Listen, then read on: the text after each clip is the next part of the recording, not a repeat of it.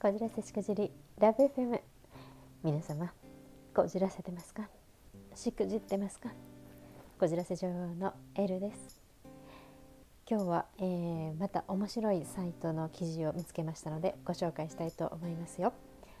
えー、モテる男には学歴もルックスもお金も関係ない。タタタタタタタタタン。じゃじゃん。っていう記事なんですけれども、えーと、これあの雑誌のね「レオン」ってあるじゃないですか。あのイケメンを何ダンディーを作るみたいな感じの 雑誌「レオン」さんのウェブサイトなんですけれども、えーと、それで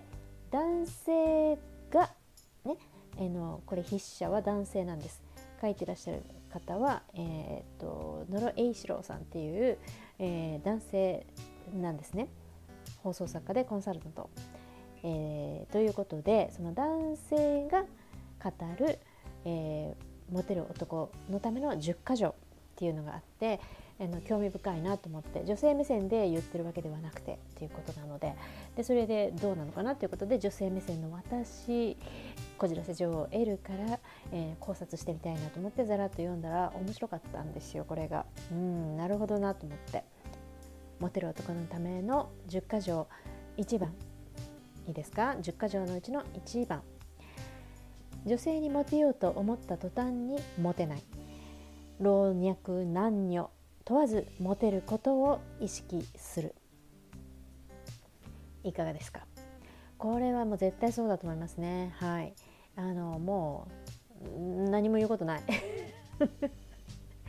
そうだからあのね女の子にだけモテようっていうんじゃなくってね老若男女問わずモテることを意識するということですね。もうそしたら間違いなくモテますよね。で女にだけモテようとしてる人のこうなんかそういうね浅はかあざとい感じっていうのはね女子的に見透かしちゃいますからね。はい、で2番、はい、ありとあらゆる分野の本を読むということですね。これはねあのなんか僕は誰とでも話ができるようにもう本はジャンルを問わずいろいろ読んでいますということでもうそれこそ卵クラブまで読んでますとか書いてありますけど、はい。まあ、そういうことですね。本当に自分のスタンスの幅も視野も広がるし人との会話も困らないしいろいろ。もうそれもなるほどって感じですよね。はい、そして3番。予約が取りにくい人気レストランを予定が決まってなくても予約するですって。まあこれすごいなと思ったんですけどこれ大人だなと思いましたね。あの人によっては男性によっては「なんだそれ」ってあざといなみたいに思うかもしれないですけどいやそんなことないなと私は思いましたね。あのなぜなら予約の取れないレストランって数ヶ月先の予約じゃないと取れないじゃないですか。でそれを別にそのあのお目当ての女の子を連れていくっていうことを前提に予約するんじゃなくってあの別にそのねなんていうか自分がそこに行ってみたいなそこを食べたいなそこのお料理を食べたいなと思って予約して別にお一人様だって行くぜっていうねあのとかなんならあの男性のねあの友達だったりとか、まあ、そのなんだお仕事の関係のビジネスディナーで使ってもいいしっていうぐらいの余裕で別に女の子にこびるために予約するわけじゃなく自分が純粋にそこに興味があって楽しみたいからとかっていう意味で予約をとりあえず押さえておくと。誰と行くかはまあその時次第っていうその余裕がかっこいいじゃありませんかと思ってね。女の子にこびて予約するんじゃないという部分がかっこいいと思いましたね。はい、そして4番目。自分が楽しもうと思ってはいけない。楽しんでもらえることを自分の喜びにする。これもねなかなかねいやもう大したもんですねこの方。うわどっから目線やねんって。いやこれなんかあのいや普通のねあのお写真も出てるんですけどあのウェブサイトまたリンク貼っときますけれどもあの普通のおじさんなんですよ。パッと見た感じねおじさんです。だからねあの私なんぞがねあのこうどうこう言うことじゃないんですけど、まあ、自分ここに書いてあるのは自分をよく見せようと思って男が失敗しやすいのは俺ってすごいアピールをしてしまうことってねもうほんとそうですよね。もうほんとほんと。で優しい女性が「うんうん」なんて聞いてくれたらどんどん調子に乗ってもう俺すごいアピールのね 喋りを延々してしまって実はうんざりされているというね。あのそういう感じですよね。であのここでおっしゃってるのは、まあ、自分が気持ちよくなろうとしてはいけないと。で楽しんでもらえることを自分の喜びにしよう。女の子を楽しませることを自分の喜びにしちゃえっていう話ですね。それができる余裕のある男っていうのはモテるよということですね。まあ確かに本当にもうグーの音も出ないですね。はい。おっしゃる通りだと思います。あのまあいいや。次いきます。はい、えー、5番目、えー、使っちゃうから稼がなきゃと思え。だって。いやこれがねまた余裕のある大人のダンディーですね。なんかねまあいろいろ書いてありますけれどもあの女の子には一般的なマッサージとか女性が接客してる店に行くのと同じ額の投資をしろって 言って書いてありましたけど あの食事の時間は2時間だとすれば、まあ、1万5,000円ぐらいねそのなんか女の子がつくお店に行けばそんぐらい払わなきゃいけないっていうのと同じだけじゃあその女の子にね投資しろと。それぐらいなら失礼はないかなとかそういうふうに書いてありますけどもいやーこの考え方はご立派ですね。ねこれはまあどうなんでしょうかね。そこまでできる男性がねまあ必ずしもだと思うけどまあそういう気持ちですね。はい、えー、次6番。欲を張ると失敗する。ということで、えー、ここに書いてある意味はですねうんとまあ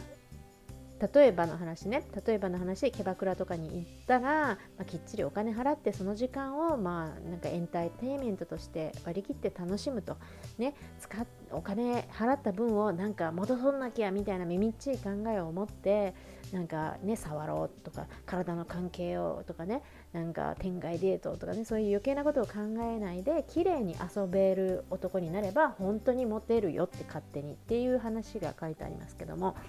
はい、それはもうその通りだと思います。はい、そして7番。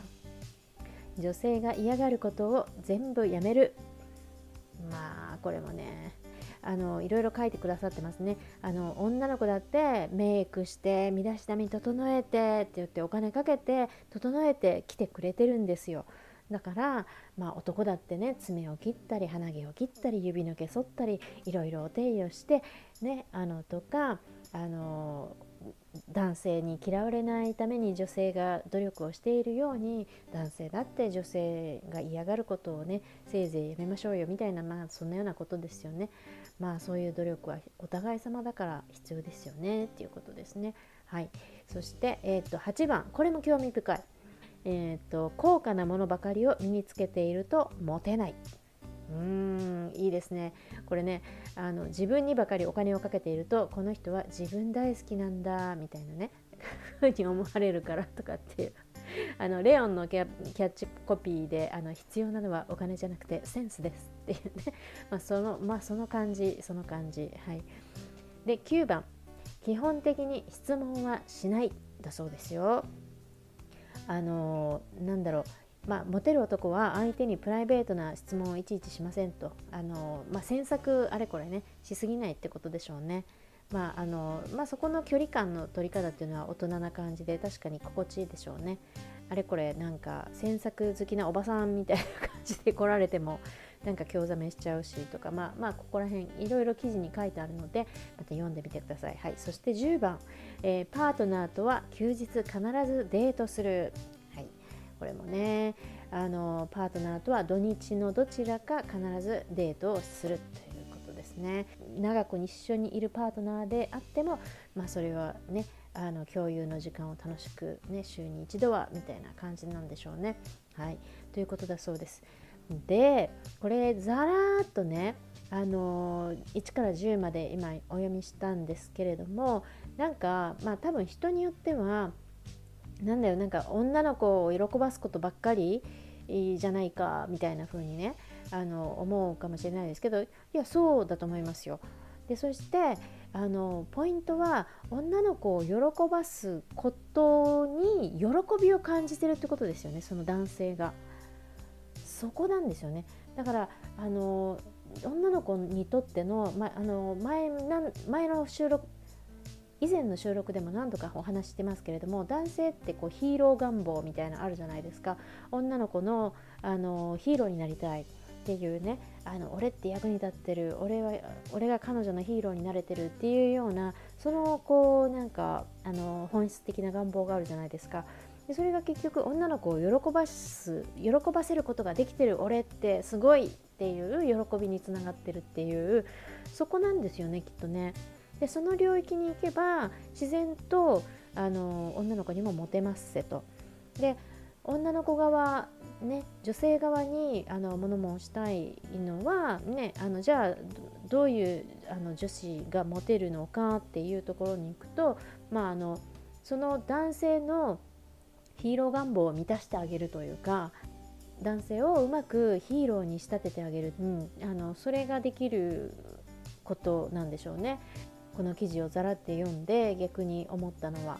はい、ということで皆さんいかがでしょうか？このちょっと面白かった記事、えー、概要欄にリンクを貼っておきますので詳しくは読んでみていただけるとよろしいかと思います。はい